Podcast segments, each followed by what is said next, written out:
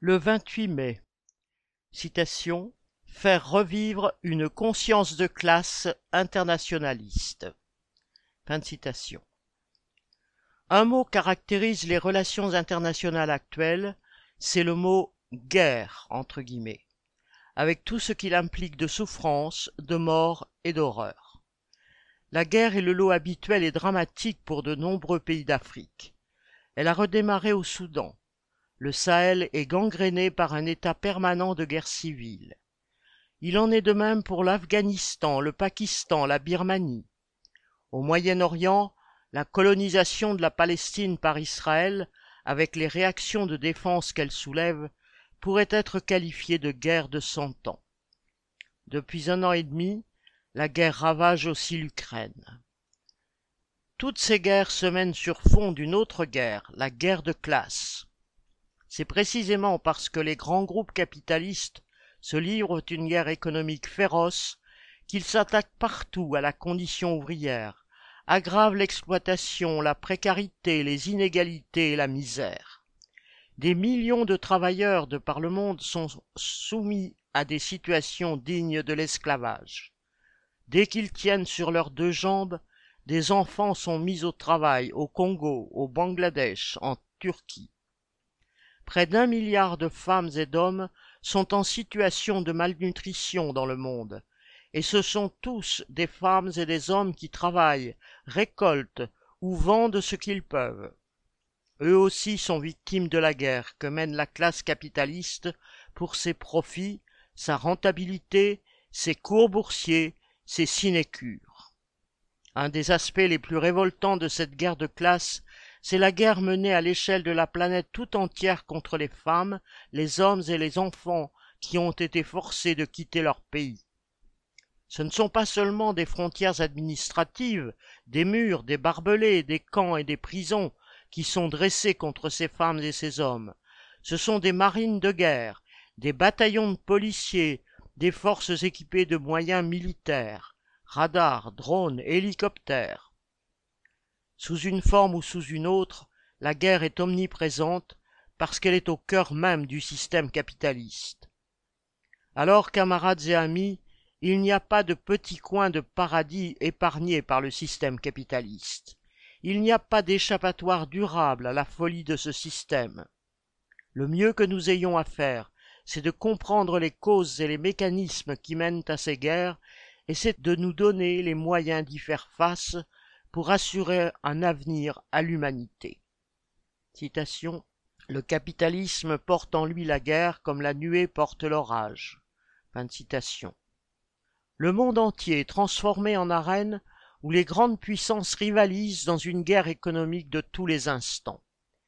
Qui contrôle ou contrôlera demain telle ou telle chaîne de production, telle ou telle matière première, tel ou tel procédé de fabrication Qui va avoir accès à l'énergie au coût le plus faible?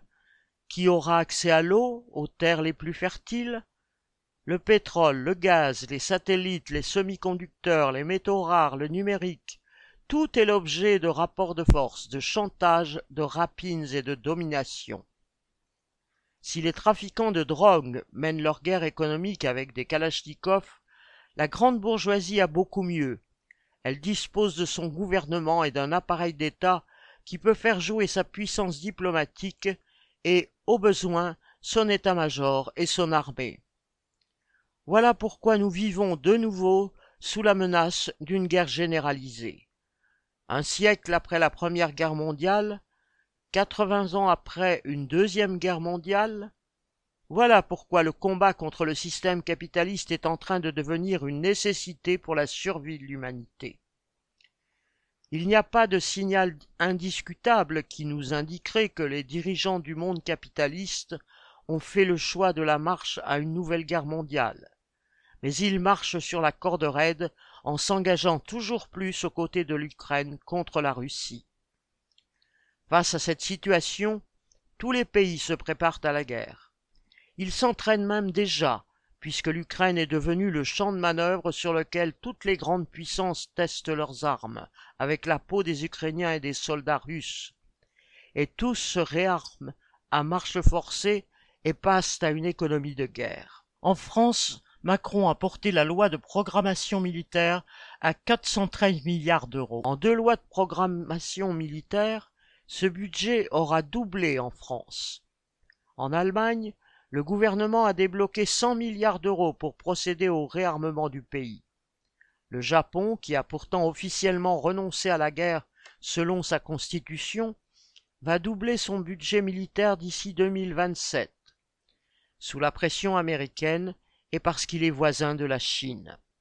Et champion du monde toute catégorie, il y a évidemment les États-Unis, avec plus de 800 milliards de dollars chaque année. La Chine, présentée comme l'agresseur et la menace mondiale, arrive loin derrière avec ses 300 milliards. L'an dernier, à l'échelle du monde, plus de 2200 milliards de dollars ont été consacrés aux dépenses militaires. C'est cent fois la somme nécessaire pour électrifier entièrement l'Afrique subsaharienne, cent fois la somme nécessaire pour éradiquer la tuberculose, le sida et le paludisme d'ici à 2030. Leur guerre n'est pas la nôtre. La population ukrainienne est devenue à son corps défendant l'instrument est la victime d'une rivalité qui la dépasse. Les villes bombardées et détruites, les familles vivant dans des caves ou au milieu des ruines, les soldats se terrant dans des tranchées boueuses, toutes ces morts et ces souffrances engendrées par l'invasion de l'armée russe ne peuvent laisser indifférent.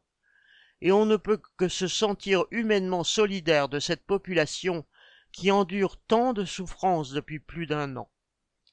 Mais pour que le peuple ukrainien soit sauvé, on ne peut pas s'en remettre aux puissances impérialistes occidentales. Ce n'est pas pour les beaux yeux des Ukrainiens que les États-Unis et l'Union européenne aident aujourd'hui l'Ukraine contre l'invasion de Poutine. De l'Algérie à l'Indochine, du Vietnam à l'Irak, du Rwanda à l'Afghanistan, leurs interventions étrangères, même quand elles étaient drapées de considérations humanitaires, ont toujours eu pour but de défendre leurs intérêts, jamais ceux des peuples. Aujourd'hui, au Mali et au Burkina Faso, les troupes françaises ressemblent si peu à des libératrices qu'elles sont rejetées par la population. Et combien de fois l'armée américaine est-elle intervenue au Moyen-Orient?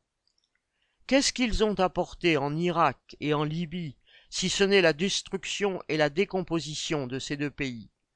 Qu'est-ce qu'ils ont apporté en Afghanistan sinon plus de misère et une immense déception de la part des femmes et de ceux qui avaient placé leurs espoirs dans la puissance américaine? C'est une réalité que Poutine tente d'exploiter en se présentant comme le champion de la lutte anti-impérialiste, mais il représente la même politique d'oppression et de domination. Les Poutine, les Xi Jinping, les Biden, Macron et compagnie représentent des camps rivaux, mais contre les travailleurs et les plus pauvres, ils forment un front uni. Dans la guerre de classe, ils sont tous du côté des capitalistes, des pilleurs et des exploiteurs, du côté des oligarques pour ce qui est de Poutine, du côté des nouveaux capitalistes pour ce qui est de Xi Jinping, et du côté des plus grands financiers de la planète pour ce qui est de Biden. Alors ne nous laissons pas embrigader ni dans un camp, ni dans un autre. En 1915, en pleine Première Guerre mondiale, Lénine proposait aux travailleurs de s'adresser ainsi à leurs dirigeants. Vous, les bourgeois, vous faites la guerre pour le pillage.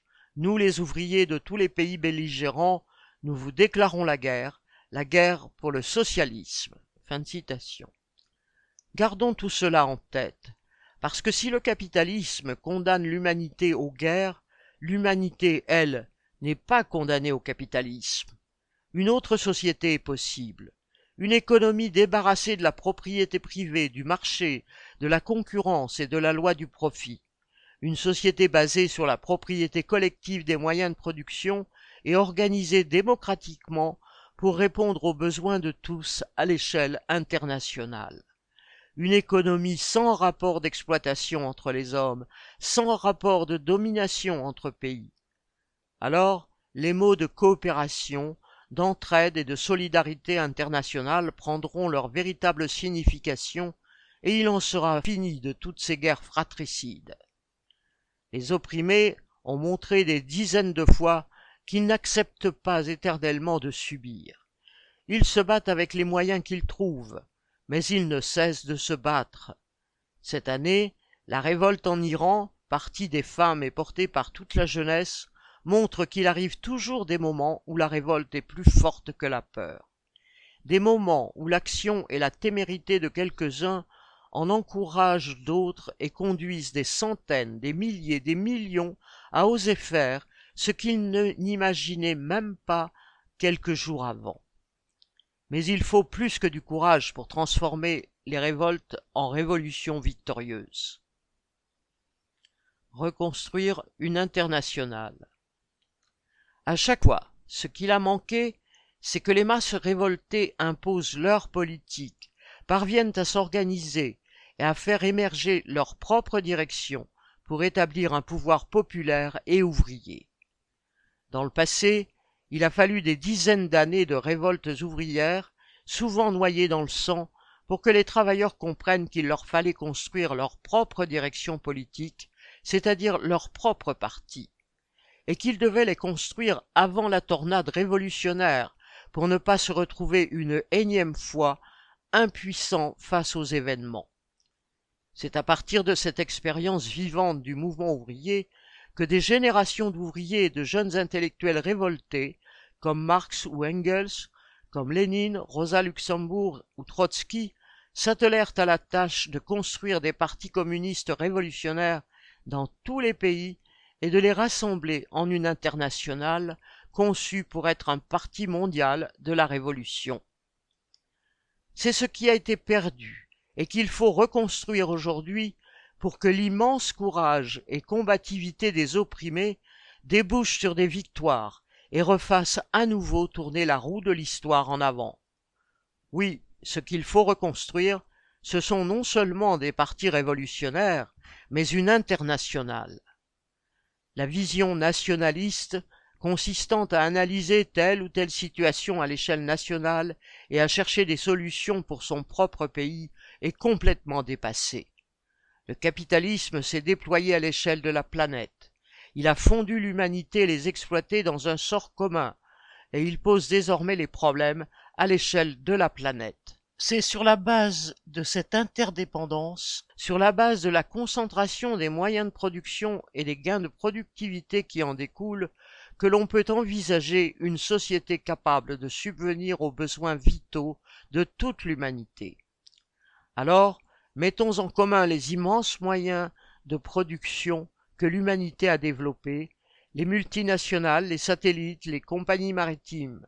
Gérons rationnellement à l'échelle mondiale les ressources énergétiques ou les matières premières comme des biens communs à tous. Faisons travailler ensemble à l'échelle de la planète les chercheurs, levons les brevets et tous les droits de propriété qui freinent le progrès. Faisons circuler les idées et la culture sans obstacle. Permettons à tous, et plus seulement aux riches, de voyager. Voilà qui ferait faire un bond en avant à toute l'humanité. La bourgeoisie a mondialisé l'économie à sa manière, sauvage, barbare, parce que son seul objectif était, et demeure, la recherche du profit pour une petite minorité. Aux travailleurs de la transformer en un monde égalitaire riche de toutes les cultures. C'est le sens du communisme. Ce mot a été dévoyé, caricaturé par bien des dictatures, à commencer par la dictature stalinienne. Mais il représente l'idéal le plus beau qui soit, les États-Unis socialistes du monde. À l'assaut du pouvoir de la bourgeoisie. Notre sort, notre émancipation, dépend de notre capacité à faire revivre la conscience de classe, la conscience d'avoir à se battre avec tous nos frères d'exploitation contre les exploiteurs. Cette conscience de classe ne peut donc être qu'internationaliste. Nous n'avons jamais été aussi entremêlés. La classe ouvrière des pays impérialistes n'a jamais été aussi internationale. En France, aucune entreprise, aucun hôtel, aucun restaurant, aucun chantier, aucun hôpital, aucun EHPAD ne fonctionnerait sans le travail quotidien de millions de travailleurs étrangers. Cette année, Le meilleur boulanger de Paris s'appelle Tarshan Selvaraja. Il est tamoul du Sri Lanka. En 2021, il était d'origine tunisienne, tout comme Tayed Sahal, le vainqueur de 2020. Et il suffit de monter dans un métro ou dans un RER e vers les 6 heures du matin pour rencontrer des travailleurs du monde entier. Quand on appartient à la classe ouvrière, que l'on soit algérien, marocain, pakistanais, russe ou ukrainien ou français, on est exploité. Alors, entre nous tous, il ne faut pas de frontières. À toutes les haines nationalistes ressassées, au racisme et aux préjugés sexistes, opposons notre conscience d'appartenir à la même classe sociale, opposons la conscience que tous les combats menés par les travailleurs, quel que soit le pays où ils se déroulent, sont aussi notre combat. Opposons la conscience qu'un jour nous monterons, ensemble, à l'assaut du pouvoir de la bourgeoisie.